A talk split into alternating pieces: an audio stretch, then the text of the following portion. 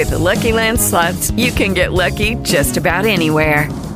This is your captain speaking. Uh, we've got clear runway and the weather's fine, but we're just going to circle up here a while and uh, get lucky.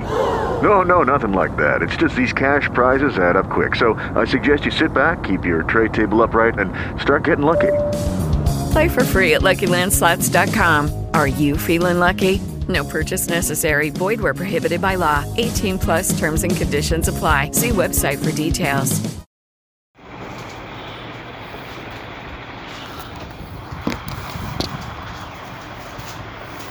Efesios capítulo 6, versículo número 10.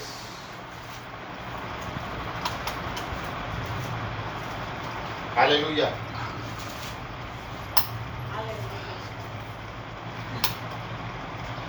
¿Estamos todos ahí, mis hermanos y mis hermanas? Amén, aleluya. Efesios 6, 10. Vamos a leer como de costumbre. Yo leo en voz alta y usted me sigue con su vista. La palabra de Dios la leemos en el nombre del Padre y del Hijo y del Espíritu Santo dice, Efesios 6:10, por lo demás, hermanos míos, fortaleceos en el Señor y en el poder de su fuerza, vestíos de toda la armadura de Dios, para que podáis estar firmes contra las acechanzas del diablo, porque no tenemos lucha contra sangre y carne, sino contra principados, contra potestades, contra los gobernadores de las tinieblas de este siglo, contra las huestes espirituales de maldad en las regiones celestes. Por tanto, tomad toda la armadura de Dios para que podáis resistir en el día malo y habiendo acabado todo, estar firmes. Estad pues firmes, ceñidos vuestros lomos con la verdad y vestíos con la coraza de justicia y calzados los pies con el apresto del Evangelio de la paz. Sobre todo, tomad el escudo de la fe con que podáis apagar todos los dardos de fuego del maligno, y tomad el yelmo de la salvación y la espada del Espíritu, que es la palabra de Dios, orando en todo tiempo, con toda oración y súplica en el Espíritu, y velando en ello, con toda perseverancia y súplica por todos los santos. Vamos a orar, hermanos. Padre Santo que estás en el cielo, venimos delante de tu presencia, mi Señor y mi Dios, una vez más. Te ruego, mi Señor y mi Dios, que tengas misericordia de nuestras vidas. Perdona, Padre amado, todo rastro de pecado y todo rastro de maldad que haya en nosotros.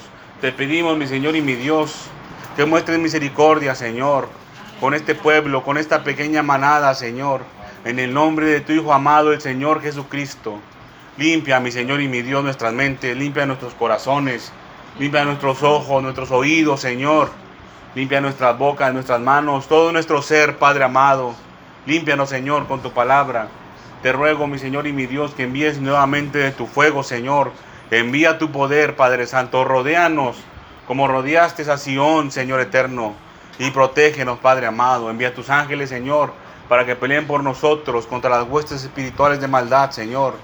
En el nombre de Jesús te pedimos, Padre amado, que tengas misericordia de nosotros. Ábrenos el entendimiento, mi Señor y mi Dios, para poder comprender tu palabra. En el nombre de Jesús te pido, Señor Dios Todopoderoso, envía tu Santo Espíritu sobre nosotros. Envía espíritu de sabiduría.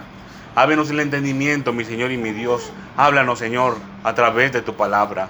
Te ruego, mi Señor y mi Dios, que nos ayudes a poner, a tener un corazón dispuesto a comprender el mensaje que traes a nuestras vidas. En el nombre de Jesús te pido, mi Señor y mi Dios, que tengas misericordia de nosotros. Encomendamos nuestras vidas y nuestras almas en tus manos.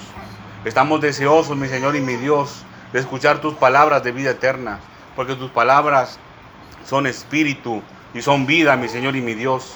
En el nombre de Jesús, en el nombre de tu Hijo amado, te doy las gracias, mi Señor y mi Dios. Reciba toda la gloria y toda la honra, mi Señor y mi Dios, porque la palabra es tuya y el poder es tuyo, Señor. Gracias te damos en el nombre de Jesús. Amén y amén. Pueden tomar asiento, mis hermanos y mis hermanas. El miércoles pasado, el miércoles pasado hablamos acerca de la armadura de Dios. Vamos a hablar un poco acerca de ello, mis hermanos y mis hermanas. Aquí el, el texto principal se encuentra a partir del versículo número 12, donde dice, porque no tenemos lucha contra sangre y carne, sino contra principados, contra potestades, contra los gobernadores de las tinieblas de ese siglo, contra las huestes espirituales de maldad en las regiones celestes. Dice, por tanto, tomad toda la armadura de Dios para que podáis resistir en el día malo y habiendo acabado todo, estar firmes. Y empiezan las partes de la armadura de Dios. Hablamos acerca de eso el miércoles. Vamos a recordarlo un poco. Son seis implementos o instrumentos o herramientas. Cuando estudiamos el original griego de la palabra armadura, así se le puede llamar a cada parte de la armadura. Son seis partes.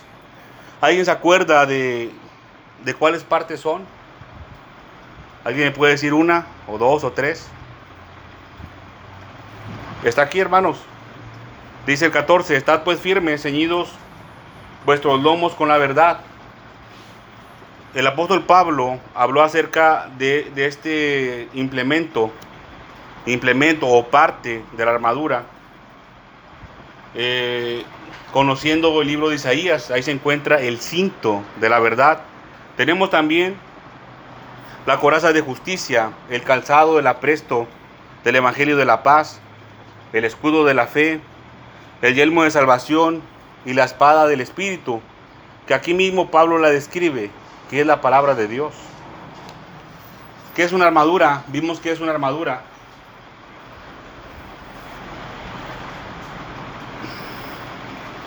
La armadura está compuesta de varios atributos, pero la palabra de Dios lo llama como instrumentos o le llama también implementos a cada parte. Nosotros le decimos en nuestro español común, ah, pues son una parte de la armadura, es el casco, otra parte es el escudo, pero la escritura le llama como instrumentos o implementos. También se le puede llamar a cada una de esas partes como armas. Yo creo que lo más cercano es llamarle o arma o instrumento a, lo que dice la palabra de Dios. ¿Para qué es una... ¿Para qué la armadura? La armadura de la, la armadura de Dios. Para la ofensa militar. Para la ofensiva. Los dos tienen razón, es lo mismo. Para pelear. El escudo es para protegernos, hermanos. Pero no nos vamos a poner una armadura para protegernos. Esta armadura de la que está aquí escrito es para pelear, para la acción militar de ataque. Antes nosotros, hermanos, cuando empezamos en el camino del Señor, el Señor nos protegía solamente. Y aún en este punto y cuando nos pongamos toda la armadura de Dios, también nos va a proteger, hermanos. No quiere decir que lo va a dejar de hacer. De ninguna manera. Pero cuando nosotros portamos la armadura de Dios completa, ahora el Señor nos manda a atacar. Nos manda a atacar. Para eso la armadura de Dios, usted no se va a poner el, yelmo de salvación, la coraza de justicia, el calzado del apresto, del evangelio de la paz no se lo va a poner, no va a tomar la espada del Espíritu, imagínese, para esconderse, hermano. De ninguna manera. La armadura de Dios es para atacar. Nosotros, y es el tema central de esta mañana, nos vamos a convertir en soldados de Dios. Nosotros antes éramos del mundo, hermanos. El Señor nos rescató del mundo del reino, de la potestad de las tinieblas. El Señor nos sacó. Y ahora nosotros formamos parte del pueblo de Dios. Esto va progresando, hermanos. No nos vamos a quedar en un solo lugar. Ahora ya que somos parte del pueblo de Dios, nos vamos a convertir en soldados de Dios para hacer lo mismo que el Señor Jesucristo hizo por nosotros. Yo les hice una pregunta el miércoles, les pregunté, la armadura de Dios, ¿de quién es la armadura de Dios? ¿Alguien sabe, o de los que estuvieron el miércoles se acuerda, de quién es la armadura de Dios? Aleluya. La armadura de Dios es de Dios. Parece muy redundante, ¿verdad? En el libro de Colosenses, leímos Colosenses del 1, capítulo 1, del versículo 9 al 14. Dice el 13 y el 14, el cual nos ha librado de la potestad de las tinieblas y trasladado al reino de su Hijo amado, en quien tenemos redención por su sangre, el perdón de pecados. No le voy a pedir que, pedir que vaya a Colosenses, porque esto es rápido, hermano, se lo voy a, a, a resumir rápido. Dice, el cual nos ha librado de la potestad de las tinieblas. El Señor nos libró. Esa palabra librar también se refiere a rescatar. El Señor nos rescató, nos sacó de la potestad de las tinieblas, el reino de las tinieblas. Dice, y nos trasladó al reino de su Hijo amado. Esto está en Colosenses, capítulo 1, versículos 13 y 14. También vimos que el Señor es un guerrero. Por eso Él portaba la armadura. Es la armadura del Señor Jesucristo, mis hermanos y mis hermanas. Vamos a ir al libro de Segunda de Samuel. Esto sí lo vamos a leer. Segunda de Samuel, capítulo 2.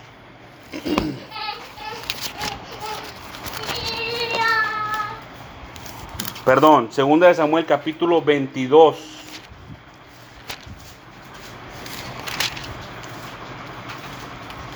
Segunda de Samuel capítulo 22. Desde el principio. Vamos a leer una parte, hermanos. Desde el versículo 2 dice, dijo, el Señor es mi fortaleza y mi libertador. Es la misma palabra, hermanos, que se encuentra en Colosenses. Libertador. Aquí está hablando el rey David. Es un cántico que dijo. Pero más que cántico, mis hermanos y mis hermanas, yo pienso que esta parte de la escritura que cantó David es una visión.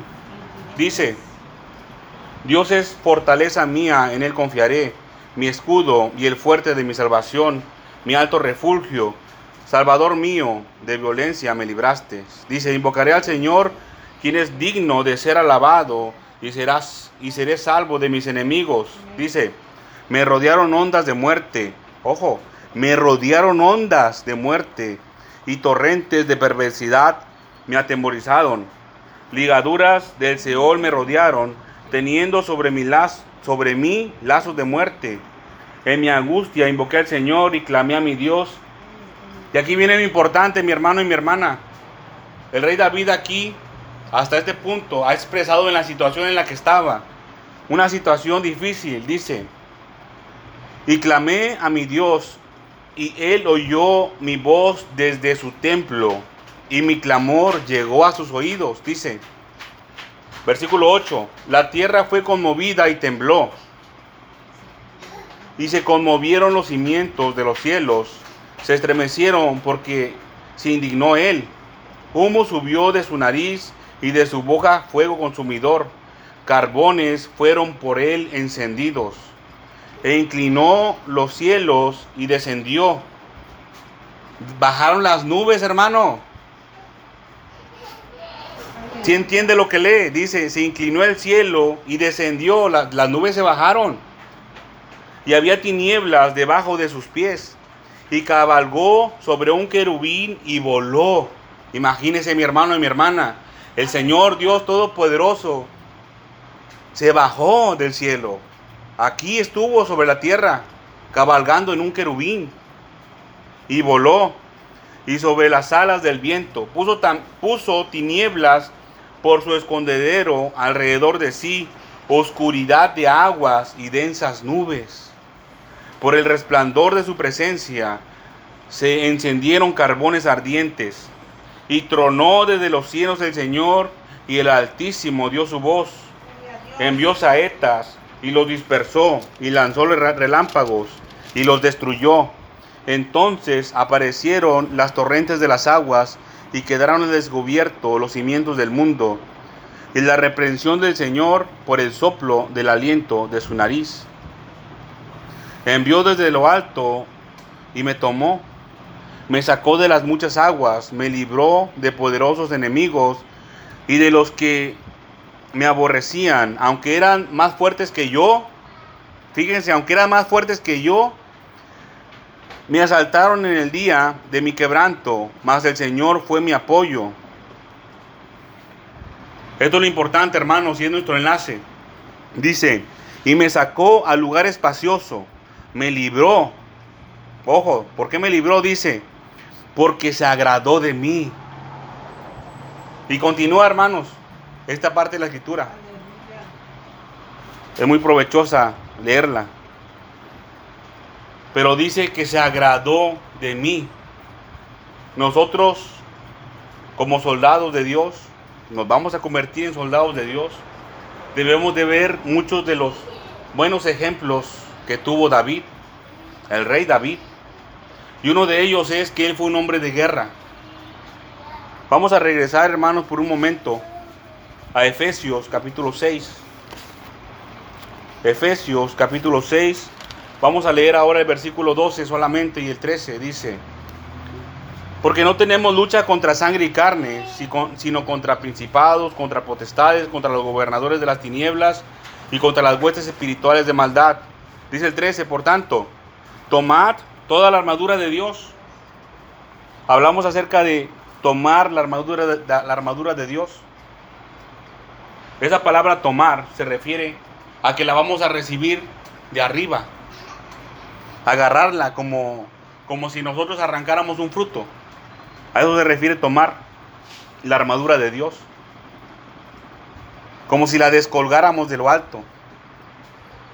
Pero lo que es en realidad es que el Señor nos lo va a entregar desde lo alto. ¿Cómo se recibe la armadura de Dios? Esa palabra tomar se refiere a echar mano, como a estirar tu mano y agarrar algo de arriba. ¿Cómo lo va a agarrar mi hermano y mi hermana? Poniendo por obra la palabra de Dios. ¿Cómo viene el yelmo de salvación a su vida? ¿Cómo lo va a tomar? Va a agarrar el casco y se lo va a poner. Pero no es un casco de metal. No es un casco de un material físico como este.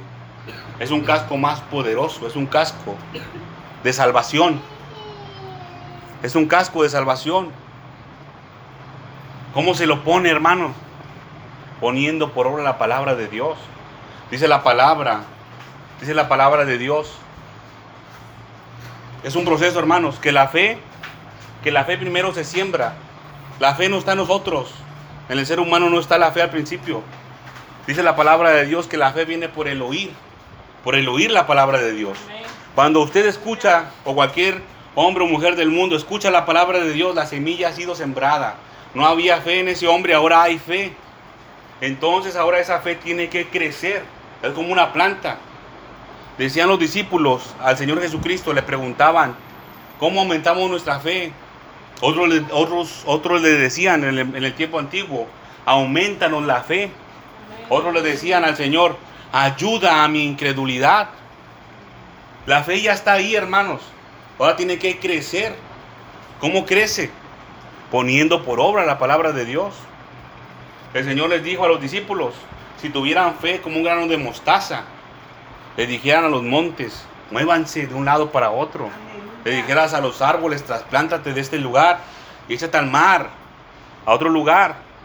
Dice, y nos obedecerían. Hay un misterio ahí, hermanos, acerca de la fe.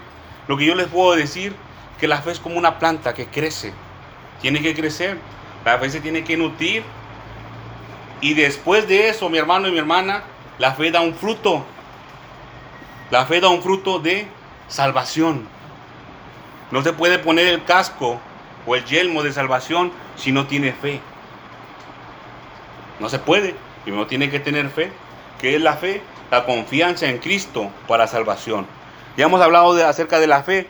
Pero hoy no vamos a hablar mucho acerca de esto, hermanos, del yelmo de la salvación. Eso lo vamos a ver en otra ocasión. Más adelante. Vamos a ir al libro de Primera de Samuel, capítulo 16. Recuérdense que estamos hablando acerca de cómo ser un soldado de Dios.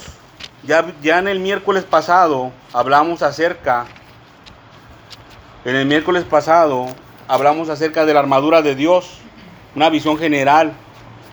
de la armadura de Dios. No vimos los aspectos, vimos una visión más amplia, panorámica de la armadura de Dios. Hoy vamos a ver el punto de cómo ser un soldado de Dios o un guerrero de Dios. Como les dije hace un momento eh, y leímos en segunda, en segunda de Samuel capítulo 22, en el versículo 20, que les dije que era nuestro enlace. Cuando dice, cuando dice David, el rey David dice, porque se agradó de mí. ¿Qué vio el Señor en el rey David? ¿Qué vio el, Señor en el rey David? Que se agradó de él. Vio su corazón, mi hermano y mi hermana. Él vio su corazón. Primera de Samuel, capítulo 16, versículo 18. Aquí David todavía no era rey. Todavía no era rey en este punto. Pero ya había sido ungido, mi hermano y mi hermana. Dice, entonces uno de los criados respondió diciendo, yo aquí, yo he visto a un hijo de Isaí de Belén que sabe tocar y es valiente, vigoroso y hombre de guerra, prudente en sus palabras y hermoso. El Señor está con él. Está hablando mi hermano y mi hermana. Estaban buscando una solución aquí, hermanos, para el rey Saúl. El rey Saúl ya era atormentado con un espíritu malo de parte de Dios. Y estaban buscando una solución y los criados le decían, ah, nosotros conocemos a alguien que te puede ayudar. Conocemos un muchacho, un joven, dicen, que sabe tocar, es valiente, vigoroso, hombre de guerra, prudente en sus palabras, hermoso, y el Señor está con él. Son siete aspectos, mis hermanos y mis hermanas, pero hoy vamos a escudriñar solamente uno. No es el de hermoso, eso no se puede. Bueno, sí se puede, vimos, ¿verdad? Dice, lo que vamos a escudriñar es hombre de guerra. El rey David era un hombre de guerra desde jovencito, mis hermanos y mis hermanas. La palabra hombre de guerra, yo creé un concepto en base a los originales de la palabra de Dios. Se los voy a leer, dice, hombre que sabe cómo luchar. Hombre que sabe cómo luchar. O también puede ser hombre que es sabio en las batallas. El hombre de guerra es un hombre que es inteligente en las luchas, en las peleas, en las batallas. Vimos que no es lo mismo a que sea como, como el presidente de la república, que, los presidentes de alguna nación en el tiempo actual, que cuando hay guerra van y se esconden Van y se esconden. En lo más profundo de la tierra se esconden en un búnker cuando hay guerras. No está hablando aquí acerca de esos hombres de guerra. No sé si han visto al, en el tiempo actual, cuando estaba el, en la presidencia de los Estados Unidos, Barack Obama, cuando decían que, que atrapó o que Creo que asesinaron en ese momento a Saddam Hussein, creo que era. A un árabe. Y decían que Barack Obama estaba comandando la misión. Pero Barack Obama estaba en su sala, hermanos, con tenis, con un pants azul, yo me acuerdo. Y estaba una laptop. Y nada más decía así, denle. Pero los soldados estaban allá, en tierras árabes. Imagínense que le saliera todo un enjambre de árabes por todas partes y los mataran los soldados. Pero Barack Obama estaba en su salita, tomándose un cafecito. Eso no es un hombre de guerra, hermanos. Un hombre de guerra era el varón que estaba ahí, comandando a ese pequeño escuadrón para entrar y pues hacer lo que tenían que hacer ahí, ¿verdad? A eso se refiere a un comandante como un comandante de un escuadrón, hermanos, de un pequeño escuadrón. Y dice la escritura más adelante que Saúl amó a David. ¿Saben qué es el amor? Ser partidario de. Eran, eran como de un mismo equipo, se convirtieron por un tiempo. Vamos a regresar, hermanos y hermanas, a Efesios.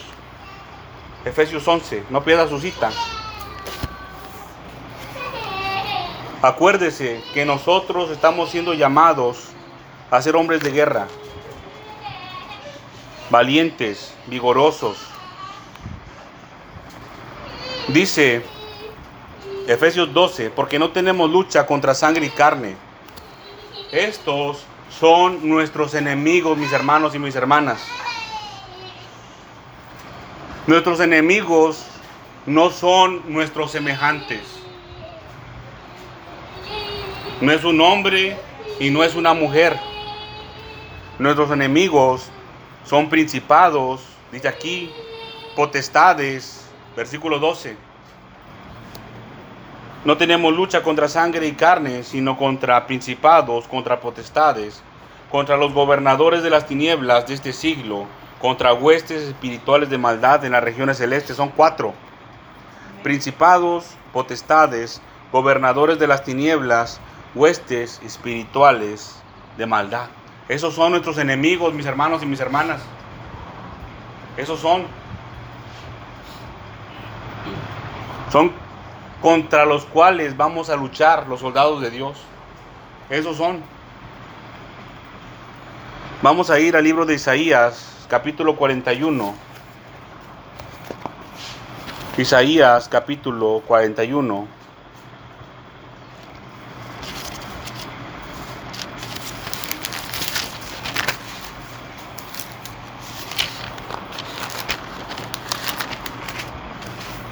Versículo 8.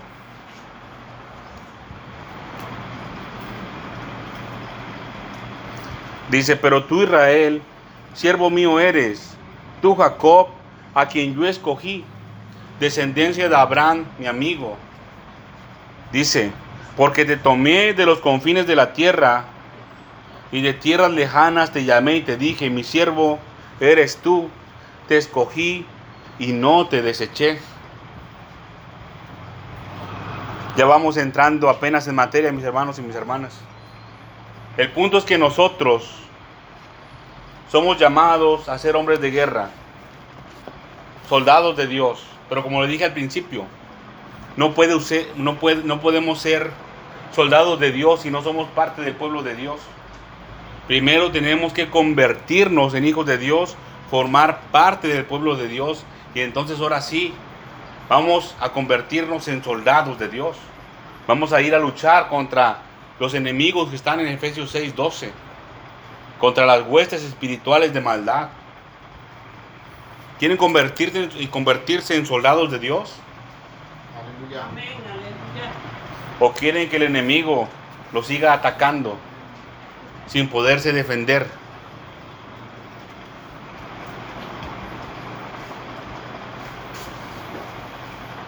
El enemigo se manifiesta, hermanos y hermanas, a través de muchas, de muchas formas.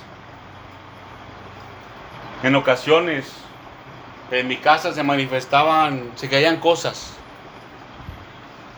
Yo estaba haciendo estudios como este acerca de la palabra de Dios. Y se caían cosas. Una vez yo estaba haciendo un estudio y no me acuerdo que se cayó un libro o algo que tenía por ahí. Una vez y yo dije, ah, pues lo levanto nomás. Y luego se volvió a caer. Ya se me hizo extraño. Lo volví a levantar como quiera. Yo seguí con lo mío. Se volvió a caer, hermanos, una tercera vez. Ya me enojé yo. Yo me enojé. Ya después, y empecé a reprender, hermanos, en el nombre del Señor. ¿Cómo es posible que eso esté pasando, que esté dentro de mi casa?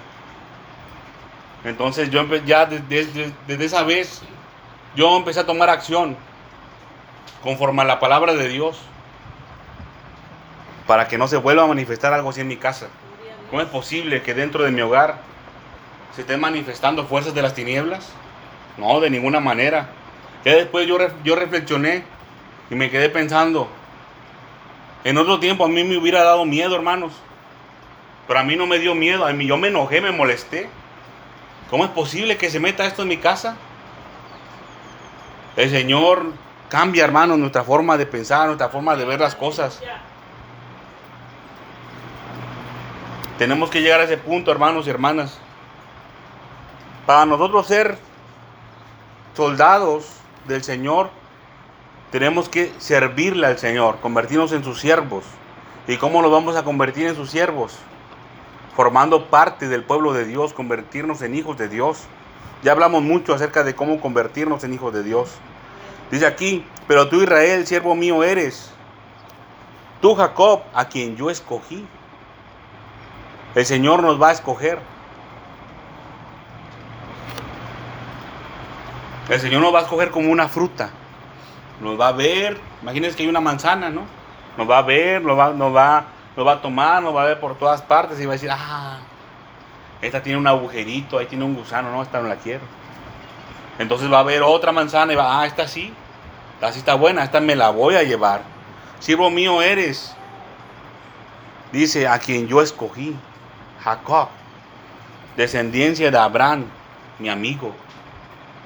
El Señor nos va a escoger, nos va a examinar, nos tiene que conocer. Vamos a ir al libro de Romanos, hermanos y hermanas. Romanos capítulo 6, versículo 12. Romanos 6, 12. Romanos 6, 12 dice, no reine pues el pecado en vuestros cuerpos mortales, perdón, no reine pues el pecado en vuestro cuerpo mortal, de modo que lo obedezcáis en sus concupiscencias, ni tampoco presentéis vuestros miembros al pecado como instrumentos de iniquidad, sino que presentaos vuestros miembros, perdón, vosotros mismos a Dios como vivos de entre los muertos, vuestros miembros a Dios como instrumentos de justicia. ¿Usted cree, mi hermano y mi hermano, que con esta manita, con su manita derecha, hiciera maldad, hiciera cometer algún pecado, que con esa misma mano va a poder tomar la espada del Espíritu?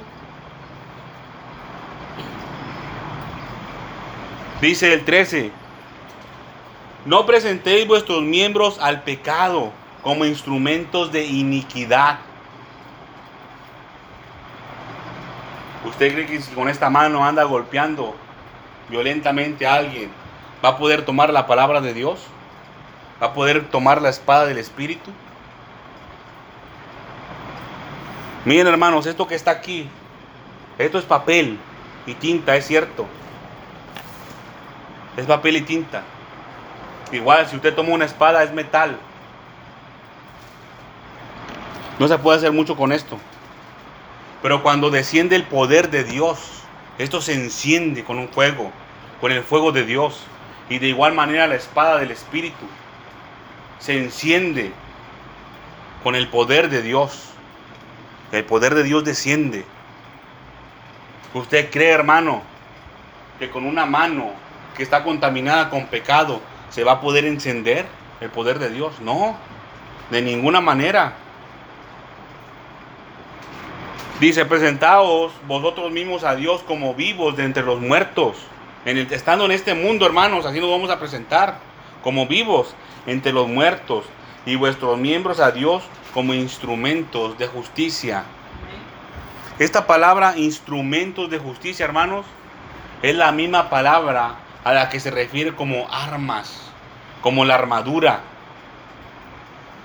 Es la misma palabra. Solamente que en Efesios 6 son dos palabras en griego y aquí es una.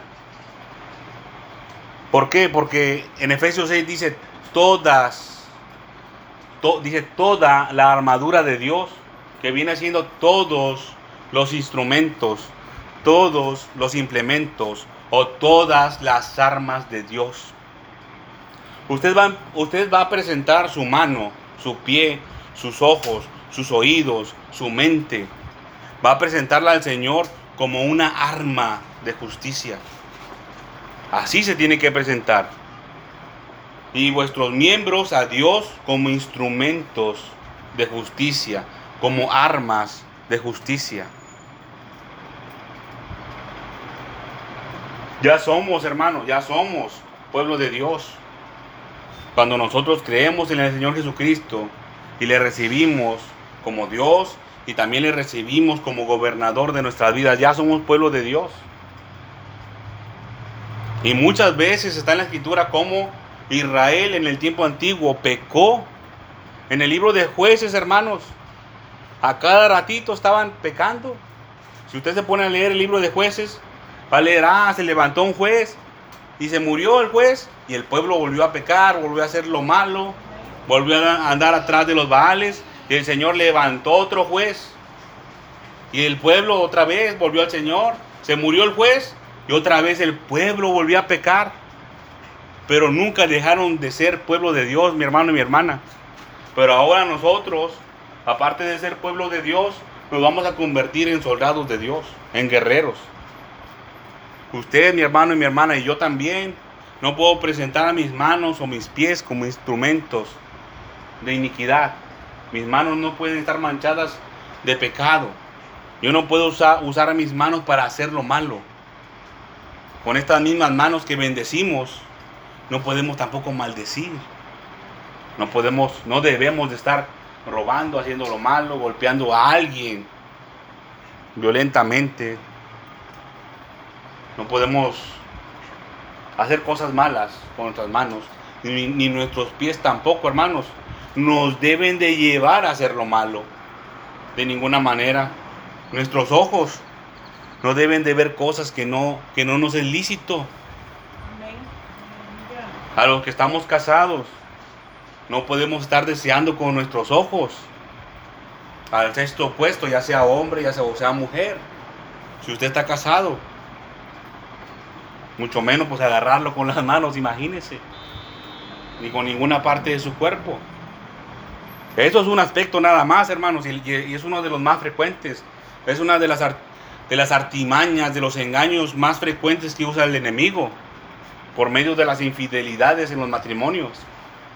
Ahora, hay otra trampa, que es la televisión. No puede estar viendo usted con sus ojos. Mentira. No puede estar viendo telenovelas que hablen acerca de mentiras. De preferencia, no ver televisión. No puede estar viendo una película, hermanos y hermanas, que habla acerca de demonios, imagínense. Ya tiene mucho tiempo que yo no veo películas de terror. Nunca me gustó, hermanos. Yo les sacaba, realmente, yo les sacaba a ver películas de terror, me daba miedo. Pero yo llegué a ver algunas películas de, pues, de hace mucho tiempo, no de ahorita. Que estaba la película que de, de Freddy Krueger, que de, de Chucky y Jason y otras películas así. Son películas de terror. Si las películas que nosotros creemos que son normalitas, también está llena de mentiras del enemigo, ahora imagínense en ese tipo de películas. Se están manifestando abiertamente en las películas estas los demonios. Nosotros no podemos permitir que eso entre en nuestro hogar. Nosotros no debemos de estarlo viendo. Si tienen sus redes sociales, no, no, no ande viendo esos videos que de repente salen ahí cuando hacen scroll en las redes sociales. Y si es posible, mejor ya elimine su red social. No es bueno estar ahí.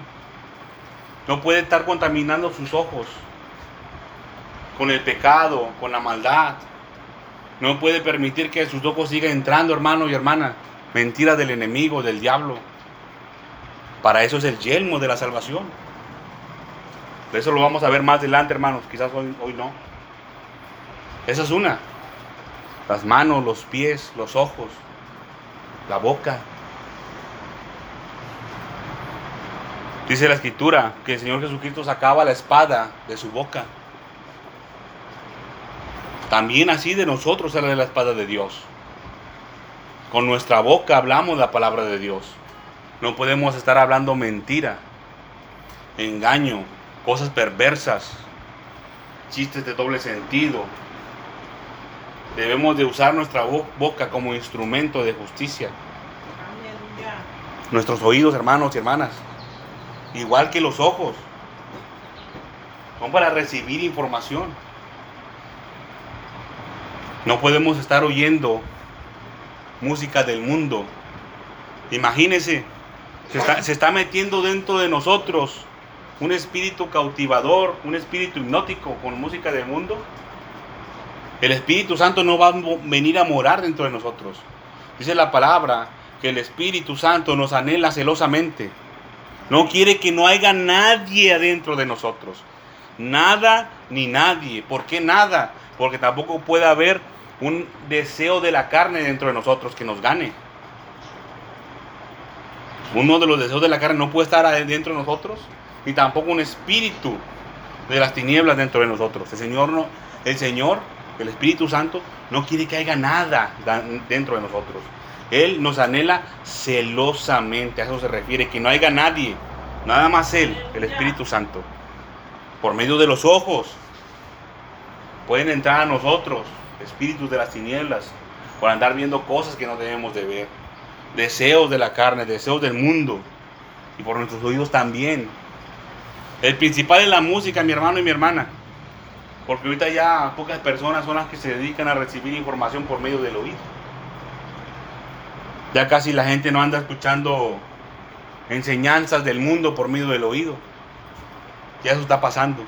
Pero aún así, no puede estar escuchando a su pariente o a su, a su parienta, quien quiera que sea, su mamá, su papá, su hermano, su hermana, que le viene a dar consejos del mundo, imagínense.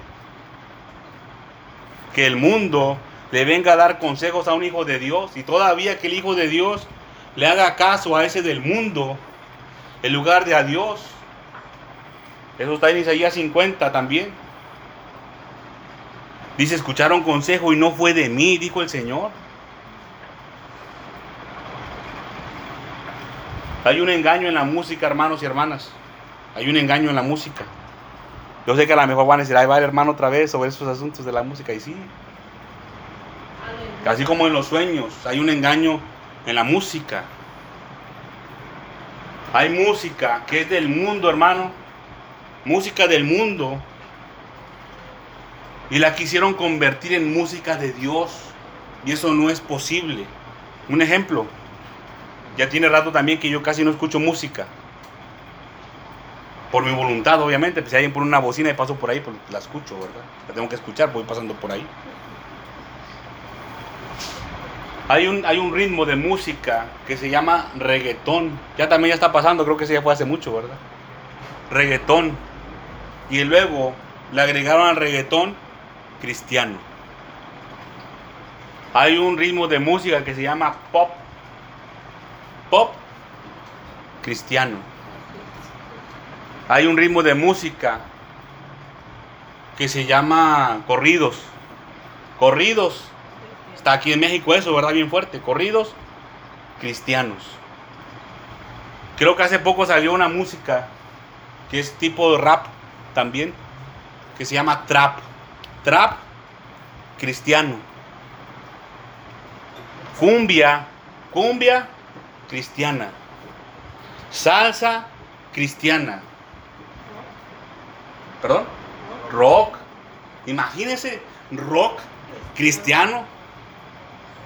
Ese, ese, ritmo de música, rock, es el que está más cercano a las, a las fuerzas de las tinieblas.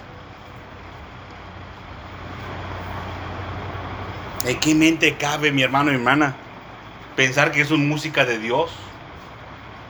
Es como un cerdo, todo enlodado, lleno de excremento, y así lo agarra y nomás le pone un moñito blanco al cerdito.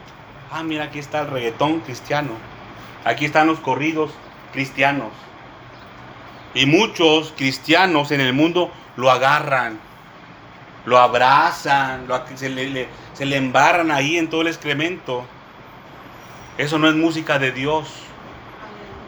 Una vez me dijeron, pero es que tiene palabra de Dios. Sí tiene palabra de Dios, yo no estoy diciendo que no. Ahí está. El enemigo también usó la palabra de Dios contra Dios mismo, contra Jesucristo. Que no la vaya a usar contra nosotros. Aquel incita, hermano y mi hermana, al reggaetón cristiano. El reggaetón, no, no, voy a decir que es cristiano porque no lo es. Aquel incita a quererse mover, ¿no? A querer bailar. Aquel incita a la cumbia, la música de cumbias. También a lo mismo, a querer bailar. ¿A qué le incitan los corridos? Música de borrachos, hermanos.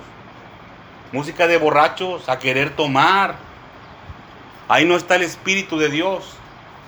Hay espíritus engañadores, espíritus hipnóticos y espíritus cautivadores. No está el Espíritu Santo. Es el engaño del enemigo, del diablo. Usted, mi hermano y mi hermana, no se puede convertir en soldado de Dios si eso está dentro de usted. Solamente el Espíritu Santo quiere morar solo dentro de usted. Yo les doy testimonio de mi camioneta a cualquiera que, le dé ray, cualquiera que se suba ahí, se va a dar cuenta que mi camioneta no prende el estéreo. Está apagado y no está descompuesto, hermano. Yo le quité el fusible. Me di cuenta que todas las radios cristianas de aquí de la ciudad hay engaño del enemigo ahí. Hay predicadores, mi hermano y mi hermana, que andan hablando tantas mentiras del enemigo. Música supuestamente cristiana. No edifica, hermanos, eso no edifica. No hay poder de Dios ahí. Y si hay algún poder, muy probablemente es poder del enemigo. Poder engañoso. Tiene que cuidar su mente, su cabeza. Hoy no toca, hermanos, hablar de eso. Pero ya que estamos un poquito entrados, la cabeza, hermanos, la cabeza es la parte del hombre, de la mujer, del ser humano, en la que es más fácil atrapar a una persona. Es ahí la importancia, hermanos, del yelmo de la salvación. A un soldado le pueden dar un balazo aquí en el brazo, pero puede seguir luchando pero puede seguir corriendo. Si le dan un balazo en los pies, por lo menos se puede arrastrar. Pero si le dan un balazo en la cabeza, ¿qué va a hacer? Si le cortan la cabeza, ¿qué va a hacer? Va a correr como gallina sin cabeza. no va a correr, no va a ser, ya, ya se murió. Es la parte donde más fácilmente se puede matar una persona, hermano y hermana. Y el Señor Dios Todopoderoso nos envió una protección un casco. Ahí es donde el enemigo le va a atacar. Le va a proteger sus oídos, sus ojos, su boca, le va a proteger mi hermano, mi hermana. Hoy no vamos a hablar de, acerca del yelmo de salvación. Estamos hablando de cómo ser un soldado de Dios. Vamos a ir al libro de Juan, capítulo 12. Evangelio según Juan, capítulo 12.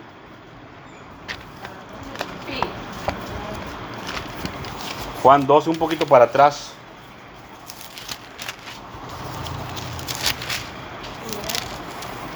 Evangelio Juan. Juan 12, 20.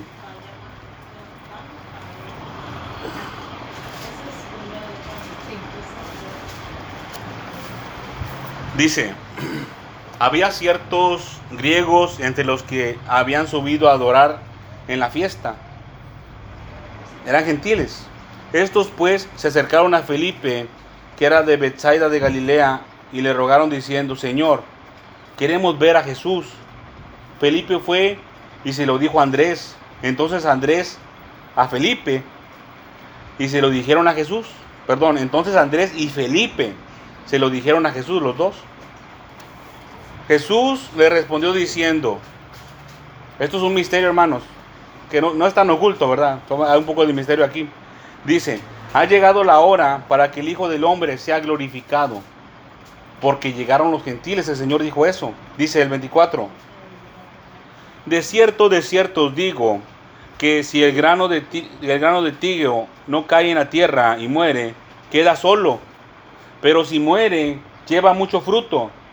El que ama su vida, la perderá, y el que aborrece su vida, en este mundo para vida eterna la guardará. Dice, si alguno me sirve, sígame. Y donde yo estuviere, allí también estará mi servidor. Si alguno me sirviere, mi Padre le honrará. Esto es uno de los beneficios, mis hermanos y mis hermanas, de convertirse en servidor del Señor. Dice aquí, si alguno me sirve, la orden es, sígame. Dice después, y donde yo estuviere, allí también estará mi servidor. Usted, hermano y hermana, y a todo aquel que me escucha, no se puede convertir en soldado de Dios siendo del mundo. Un ejemplo es, imagínese esto, que hay soldados, estamos en el ejército de Israel y aquí tienen una banda blanca que dice Israel, en su frente dice Israel, una bandita blanca así amarrada dice Israel. Entonces llega un soldado con el rey de ese tiempo y dice, oye, dame un arma y un escudo, yo quiero pelear contigo. Pero tiene la banda, pero la banda no dice Israel. La banda dice Filisteos. Pues, ¿qué le va a decir el rey, el comandante? Pues, oye, pero pues si tú no eres de nosotros, eres soldado, si eres soldado, pero no es de nosotros porque ahí dice Filisteos. ¿Qué pasó? ¿Qué haces aquí? Este no es tu lugar. No eres soldado de la luz, eres soldado de las tinieblas. ¿Cómo que me vienes a servir a mí? Tienes que quitarte esa bandita que dice Filisteo y ponte esta que dice Israel, hijo de Dios. Hacia aquí mismo, si alguno me sirve, sígame. Nos podemos convertir en soldados de Dios, hermanos, pero lo más importante es esto, seguir al Señor. Si nos llegamos a convertir en soldados de Dios, no se le olvide esto. Tenemos que seguir al Señor Jesucristo. Porque o si no, podemos caer en el error de Mateo 7, creo que es Mateo 7, donde dice, en aquel tiempo me dirán, Señor, Señor, en tu nombre echamos fuera demonios, hicimos muchos milagros, pusimos las manos sobre los enfermos y sanaron. ¿Y qué les dijo el Señor? Apartaos de mí, hacedores de maldad, nunca os conocí. Imagínese, hermano, que usted adquiera la espada del Espíritu y toda la armadura de Dios y eche fuera demonios, llega muchos milagros y el Señor le diga, apártate de mí, hacedor de maldad. Todavía, todo lo que nos esforzamos, no se le olvide esto. Dice aquí, si alguno, palabras del Señor Jesucristo, si alguno me sirve, sígame. Si alguno me sirve, sígame. ¿Qué quiere decir la palabra seguir? Cuando el Señor Jesucristo le diga a usted, sígame, sígueme. Le está diciendo, acompáñame. Rodolfo, me estás sirviendo, ahora acompáñame. Pero no es seguir al Señor Jesucristo nada más así. Es acompañar al Señor Jesús como maestro. Que le va a decir, a ver, Rodolfo, mira, acompáñame, sígueme. Ven por aquí, pero ten cuidado, mira que hay un pozo, vente por este ladito acá. Así es seguir al Señor Jesucristo como maestro.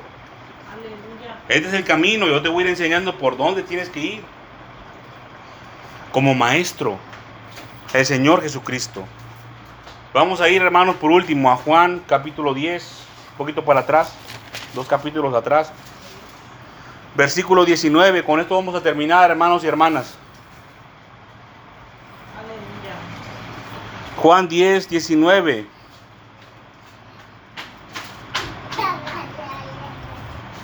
Vamos a leer desde el 27 mejor, hermanos, porque está un poquito largo. Palabra del Señor Jesucristo. Dice Juan 10, 27. Sí, es mucho texto, hermanos. Mis ovejas oyen mi voz. Palabras del Señor Jesucristo. Mis ovejas oyen mi voz. Y yo las conozco y me siguen.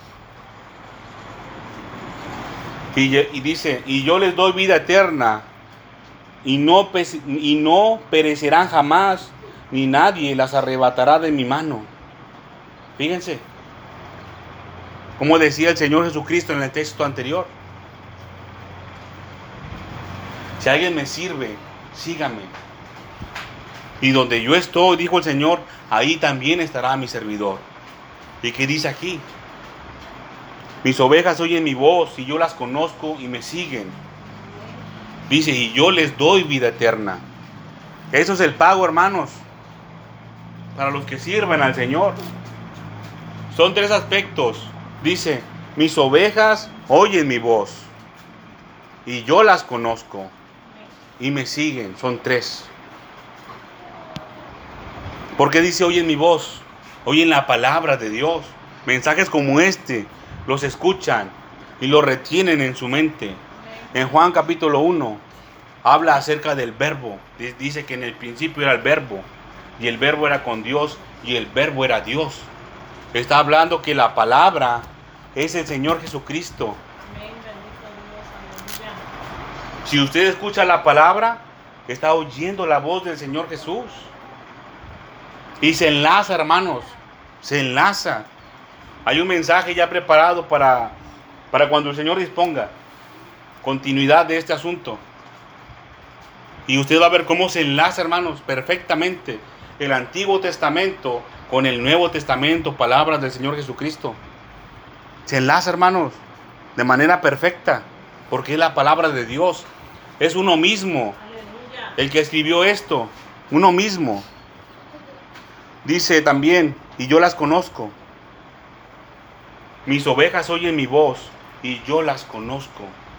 ¿Cómo podemos ser conocidos por el Señor Jesucristo? ¿Cómo el Señor nos puede conocer? El Señor nos dijo cómo. Estaba hablando acerca de los fariseos, ¿verdad? En ese momento, cuando decía, el árbol se conoce por sus frutos.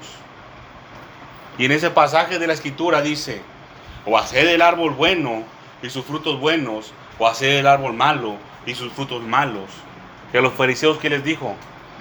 Hipócritas, siendo árboles malos, no pueden dar frutos buenos. No se puede. Eso es un árbol extraño que no existe. Un árbol hipócrita no existe, hermanos. Es fantasioso, es mentiroso, es hipócrita. Entonces, para que el Señor Jesucristo nos conozca, tenemos que dar frutos. El consejo, mi hermano y mi hermana, es que dé buenos frutos, no vaya a dar malos frutos. Frutos de justicia.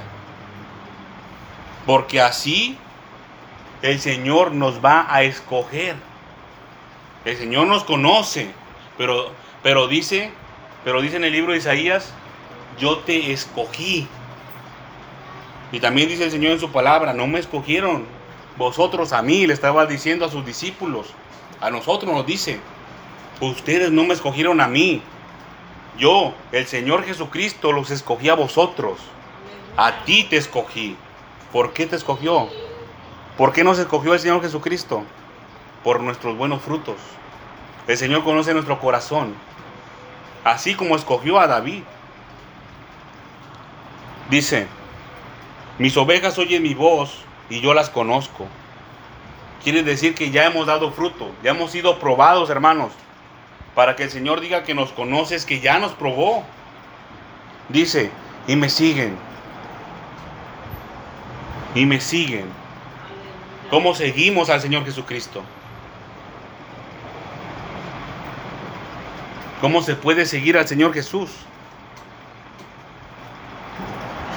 Dice el Señor, Juan capítulo 15, versículo 16, no me elegisteis vosotros a mí, sino que yo os elegí a vosotros y os he puesto para que vayáis y llevéis fruto y vuestro fruto permanezca para que todo lo que pidieres al Padre en mi nombre, Él os lo dé. No me elegiste vosotros a mí. Dice el Señor que ese mandamiento nuevo nos da, que nos amemos los unos a los otros. El seguir al Señor Jesucristo es acompañarlo, acompañarlo a Él en el camino, pero Él como nuestro Maestro. Él nos va a enseñar y nosotros vamos a aprender. Y la prueba va a venir, hermano y hermana. La prueba va a venir. Hay misterios acerca de las pruebas. Porque puesta a prueba la fe es como aumenta. Así aumenta la fe. Puesta a prueba. Pero hay un misterio, hermanos, acerca de las pruebas. De que nosotros tenemos la posibilidad, hermanos, de exentar las pruebas. Eso es lo que hizo Enoch. Dice que Enoch caminó con Dios y desapareció porque se lo llevó Dios.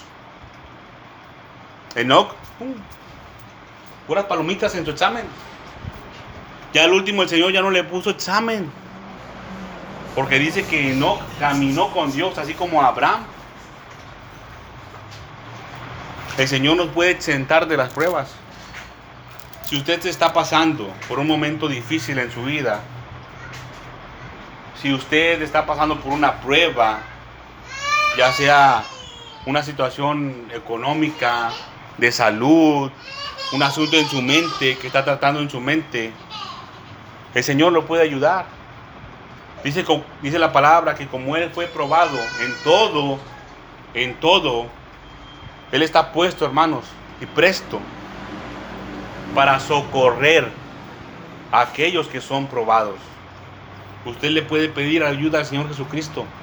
Socorro. Le puede pedir socorro en medio de sus pruebas. ¿Y cómo le va a pedir socorro señor, al Señor? Señor, ayúdame. Tenga misericordia de mí. Muéstrame la salida, el paso que tengo que dar. Cuando nosotros hacemos eso, estamos aceptando al Señor Jesucristo como nuestro Maestro. Que Él nos enseñe qué es lo que tenemos que hacer, qué paso tenemos que dar. Este es el mensaje, mis hermanos y mis hermanas, para el día de hoy. Vamos a ponernos sobre nuestros pies. Vamos a darle gracias a Dios por su palabra, hermanos. Por su palabra.